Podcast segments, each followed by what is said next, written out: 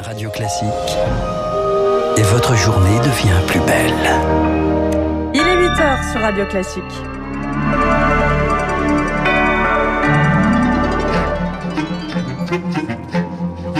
« 7h30, 9h, la matinale de Radio Classique avec Guillaume Durand. Vous retrouverez Olivia Grégoire à 8h15, Cécile Cordunet et Guylaine Tenemer donc à 8h40 dans les esprits libres. Voici les titres du journal. D'abord, une interrogation. Les musées vont-ils pouvoir rouvrir? Pour l'instant, aucune date est prévue. Mais Madame Bachelot, la ministre de la Culture, réunit ce matin les représentants, les principaux représentants du secteur, euh, évidemment, des musées.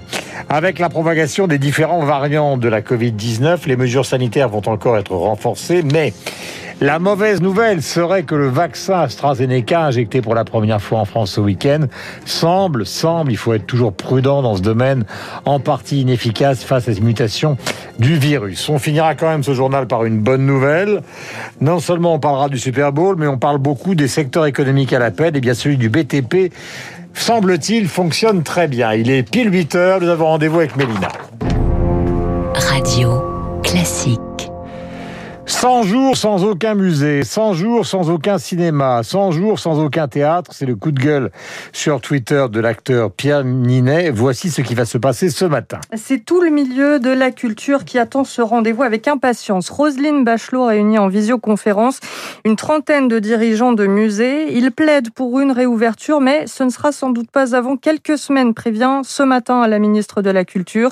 Frédéric Jousset, administrateur du Louvre et fondateur du Fonds d'aide Arnova, lui a adressé dix propositions très concrètes. On sait qu'on va devoir vivre avec cette pandémie. Le virus va muter. On n'est pas sûr que les vaccins soient efficaces sur toutes les mutations. Donc il faut ouvrir une porte d'espoir à la jeunesse, aux familles. Si on veut pas voir se multiplier les dépressions, les suicides, il faut organiser ça de manière concertée dans le respect des protocoles sanitaires et les musées permettent cela. On peut faire du stop and go parce que la réalité c'est que les musées, même quand ils sont fermés, ils sont ouverts parce qu'ils sont gardiennés, surveillés, assurés. Donc c'est très facile. Il y a des petits musées dans les territoires qui reçoivent quelques dizaines de visiteurs par jour, au moins que la boulangerie en face. Donc on n'est pas du tout dans un problème de saturation de l'espace. Et dans les plus grands musées, il y a la possibilité de faire de la réservation en ligne. Dans toutes les salles, il y a des gardiens, donc on peut surveiller euh, strictement les protocoles sanitaires. Un propos recueilli par Rémi Vallès. À partir de ce matin, les écoliers devront obligatoirement porter euh, soit un masque chirurgical, soit un masque en tissu, mais de catégorie 1.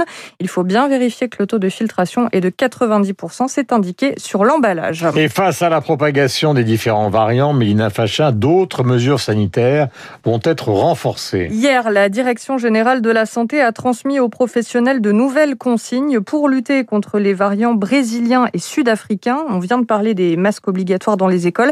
Les fermetures de classes pourraient aussi se multiplier, Charles Bonner. Oui, car la direction de la santé recommande la fermeture d'une classe si un élève est cas contact d'un membre de sa famille positif à un de ces variants. Et s'il est lui-même positif, classe fermée et test pour tout le monde, élèves comme professeurs. Cette note s'inquiète de la propagation des variants brésiliens et sud-africains d'autant plus que les données manquent sur leur circulation en France.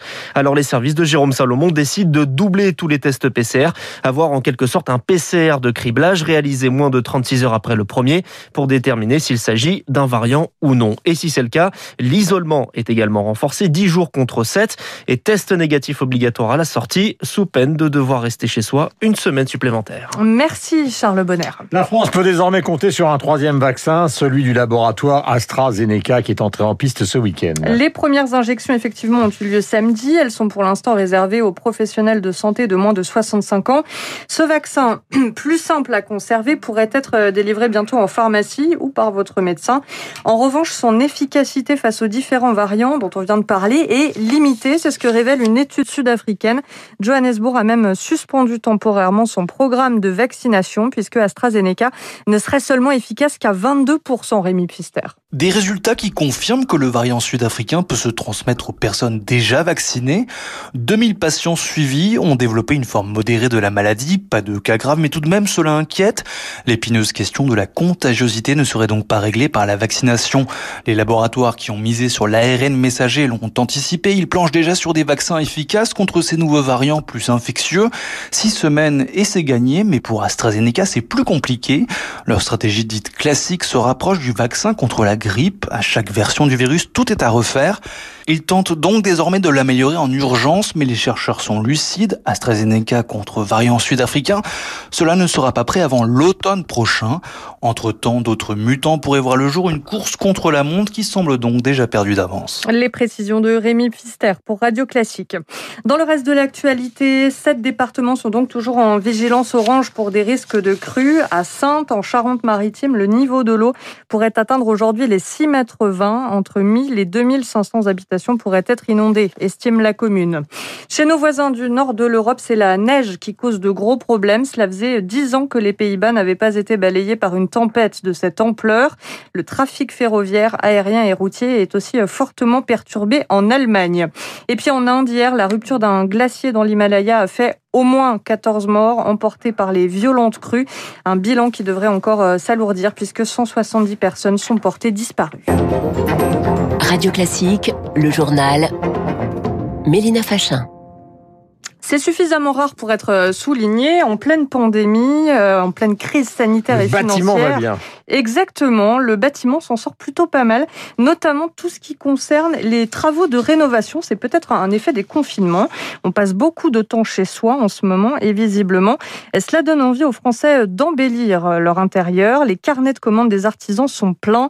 Reportage d'Émilie Vallès sur un chantier à Boulogne-Billancourt dans les Hauts-de-Seine. Tout ce qui dépasse, on l'enlève. Robin Pelletier prépare le mur pour déposer du carrelage.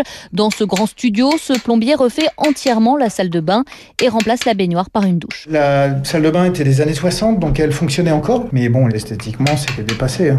Là, on a euh, trois jours de travail encore. Les douches, là, depuis le Covid, on a eu vraiment une demande très importante. Dès que celui-là est fini, on en refait un autre euh, dans une ville à côté. Malgré la crise, le chiffre d'affaires de cet artisan a augmenté de 7% l'an dernier. On a de la chance de sentir, euh, nous, un regain de besoin des clients. Mais en fait, je pense qu'ils passent plus de temps chez eux et ils s'aperçoivent qu'ils ont envie de changer. Et puis, il y a peut-être aussi un peu d'économie qui s'est libérée. Les gens se sont dit, tiens, euh, j'ai pas dépensé, j'ai un peu d'argent en stock. Autres travaux plébiscités, les rénovations énergétiques soutenues par les aides de l'État et les extensions de maisons.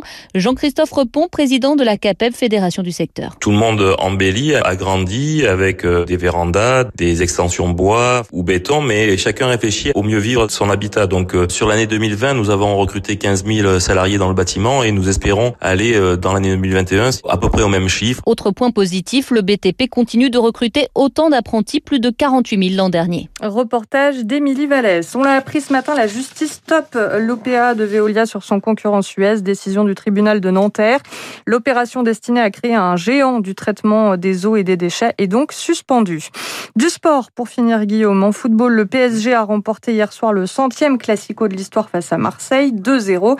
Les Parisiens qui sont euh, troisième au classement à l'issue de la 24e journée de Ligue 1 derrière Lyon, deuxième, et Lille pour l'instant premier. En tennis, l'Open d'Australie s'est ouvert hier à Melbourne devant 30 000 spectateurs. Et oui, le virus circule bien moins euh, là-bas en Australie. Et chez les Français, c'est déjà fini pour Gaël Monfils. Adrienne Manarino et Corentin Moutet, en revanche, se sont qualifiés pour la prochaine étape. Et ce matin, Jérémy Chardy affrontera Novak Djokovic. Et puis, c'est un événement chaque année aux États-Unis. Le Super Bowl a été remporté cette nuit par les Buccaneers de Tampa Bay contre Kansas City. Septième sacre pour la légende du football américain Tom Brady. Le show a aussi été assuré sur scène à la mi-temps par le chanteur The Weeknd dans une mise en scène, un jeu de, de son et de lumière assez spectaculaire.